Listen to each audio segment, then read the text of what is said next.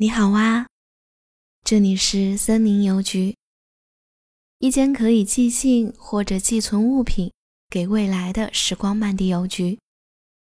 会跟大家分享很多关于书信的内容，也欢迎大家投稿自己的信件、故事。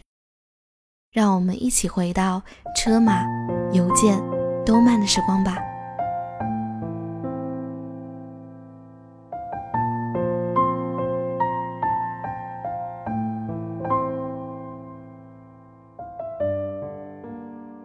致允熙，你过得好吗？我一直想这么问你。你有可能忘了我，已经过了二十年了。我可能突然想联系你了。人生中难免有那种时候，不想再忍耐的时候。你还记得我父母吗？他俩经常吵架。我二十岁时，终究还是离婚了。妈妈留在了韩国，我跟随爸爸来到了日本。到了日本，爸爸让我去姑姑家住，偶尔会和爸爸通电话。现在这也不可以了，他不久前去世了。不可笑吗？以前想他怎么样都跟我没关系，却因为他，我在给你写信。你认识我姑姑吧？我经常和你提起的雅子姑姑。我和姑姑一起住在小樽。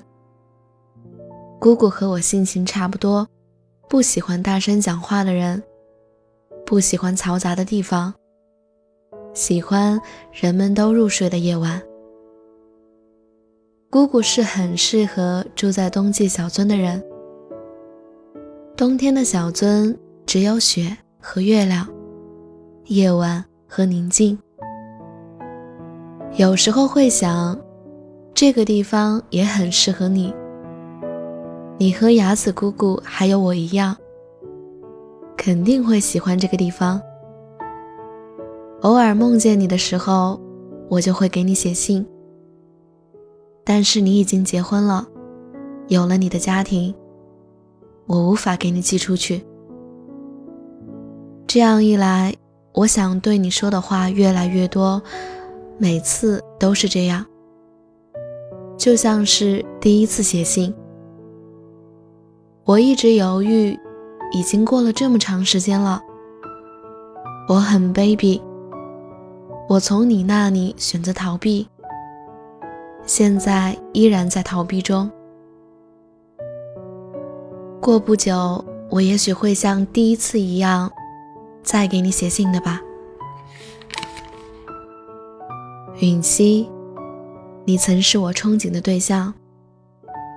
遇见你以后，我了解到我是怎样的人。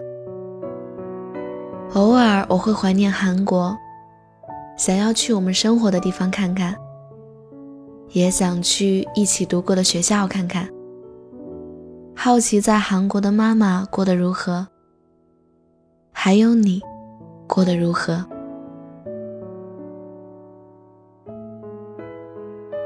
志纯，你过得好吗？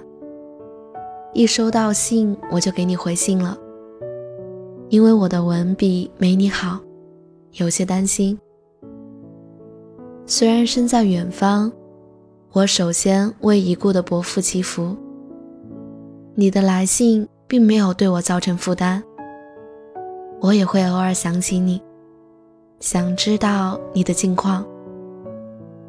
与你交往的时光里，我感受到了真正的幸福。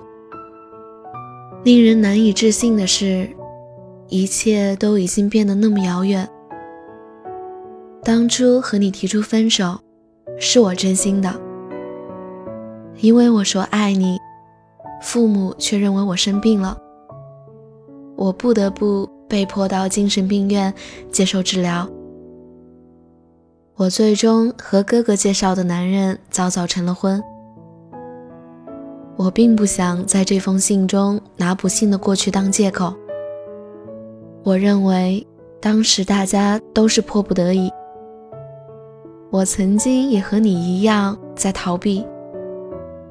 我和他举行婚礼那天，很可笑。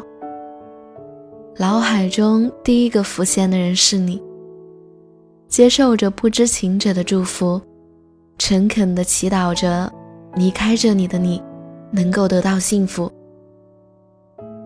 纯。我曾经以为自己的余生只剩下惩罚，所以一直以来我都在惩罚自己。你说过自己并不觉得羞愧，我也希望自己不要再觉得羞愧。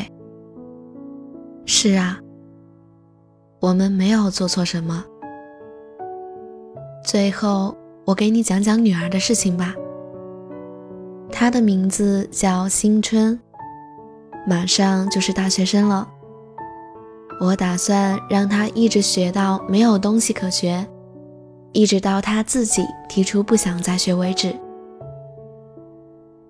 虽然信上写着你家地址，但不知道我能否将这封信寄到你手里。如果我有那份勇气，该多好！就写到这里吧，因为女儿快回家了。我在想，我会向女儿坦白关于你的事吗？我想鼓起勇气。嗯，我也一定能鼓起勇气。傅言，我也会梦到你。